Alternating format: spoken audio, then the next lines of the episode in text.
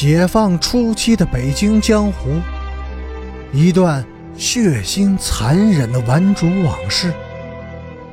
欢迎收听《北京教父》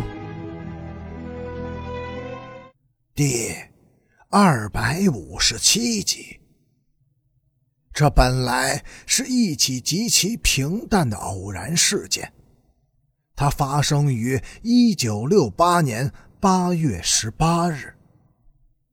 晚上九点，后海中学保卫组在接到人民群众的举报以后，出动了十几个人，在西城区的一条名叫枣儿胡同的地方抓获了两名流氓。这一男一女，两名中学生模样的青年，他们是正在进行流氓活动时，在现场被抓获的。枣儿胡同。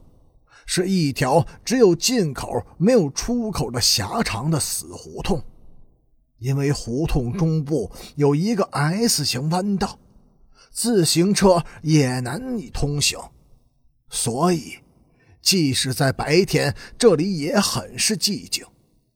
胡同两侧一共有三十几户院门，住着百十户人家，大都是体力劳动者。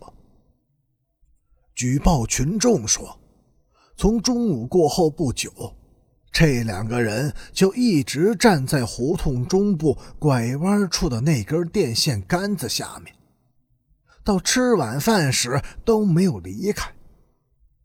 女孩背靠着墙，头低垂在胸前，脸红红的不说话。男的倚着电线杆站在女孩对面。也低着头，他们的头挨得很近，并一度手拉着手。举报群众特别强调最后一点。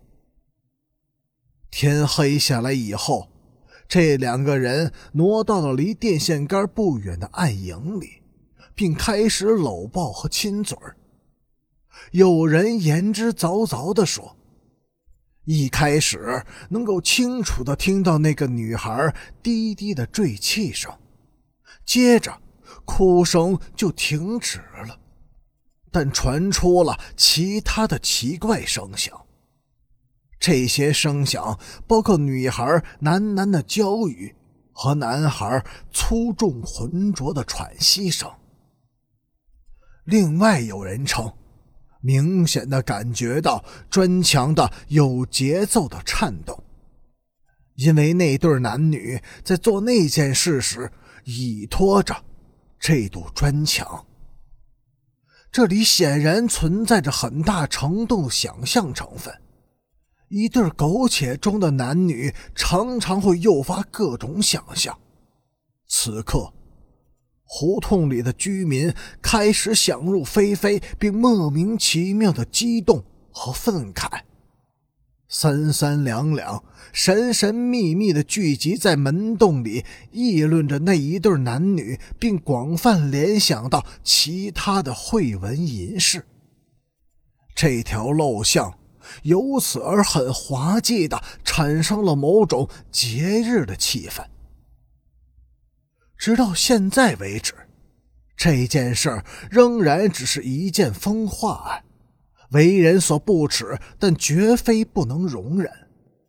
居民们的窃窃私语，虽然市民气十足，但仍可以看作是一种自言自语或自我道德的表白，但并不危及他人和他们自己。事情后来的变化，是胡同里一个十六岁的女孩引起的。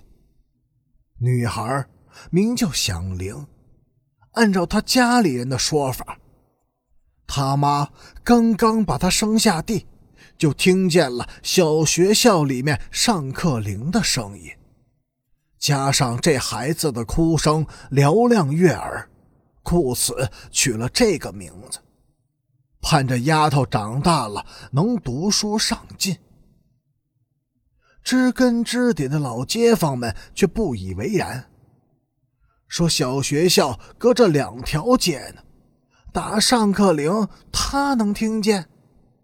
再说，刚下了崽子，他的耳朵就嫩尖。